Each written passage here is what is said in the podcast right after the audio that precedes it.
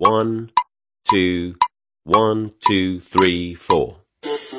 大社会，小新闻，新鲜事儿，天天说。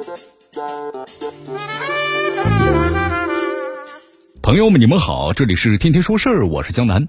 你看卡塔尔世界杯赛场上啊，呈现出了真正的死亡气息。你看这次比赛两轮过后，排名第一的是西班牙，却也呢只有获得四分的积分，这让最后一轮比赛的局势变得是无比的复杂。也因为如此吧，西班牙和德国队的比赛成为了本届世界杯开赛以来最重量级的较量。比赛异常精彩，熬夜看球的人那么会心满意足的睡上两小时。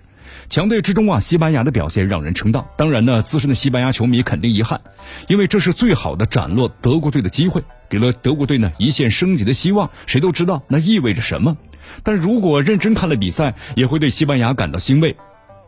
那支熟悉的球队又回来了。西班牙队啊，换血已经成功。抛开一比一的比分，西班牙在控球力和传球成功率上完全是压制了德国队，这呢并不容易。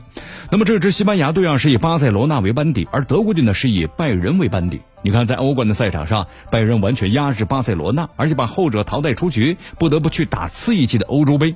但是呢，不管是巴塞罗那俱乐部还是西班牙国家队。都坚持大换血的思路啊，不动摇。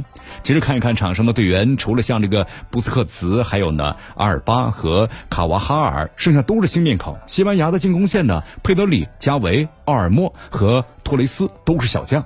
那么核心这个佩德里的话呀，更是只有十九岁。这比赛上半场，解说员张璐呢连连感叹说：“德国队中场啊顶不住啊。”而在赛前呢，人们预料的正相反，那些球员还是身体单薄的孩子，怎么能够挡得住德国队的冲击呀？对西班牙来说，德国是一座大山，德国队的队员呢人高马大，爆发力极强。那么西班牙信奉的是传控和艺术足球，很容易被德国队的粗暴啊摧毁。瓜迪奥拉执教拜仁的时候，那么强制性的把巴萨的传控哲学啊植入进去，让拜仁的比赛看上去无比的别扭。那么等到瓜帅离开呢，拜仁慢慢的又回到了强调简洁和冲击的传统。两队各有自己的传统，也正好的相克。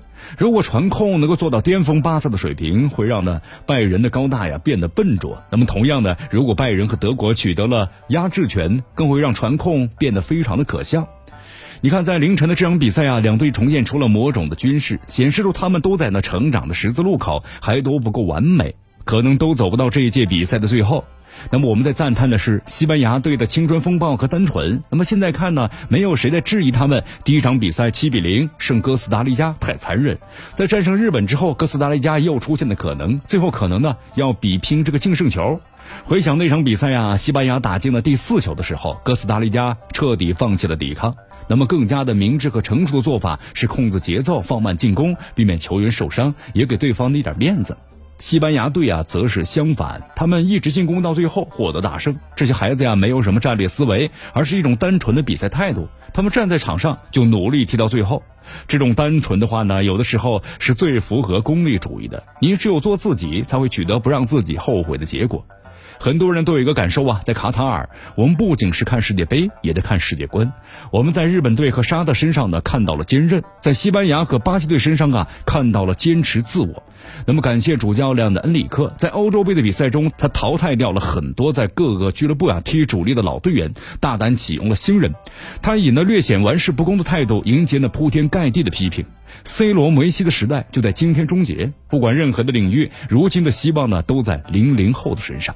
在世界杯的绿茵场上，西班牙队啊，以其一往无前的青春姿态，再次的提醒我们，现在是向年轻人学习的时候了。这里是天天说事儿，我是江南，咱们明天见。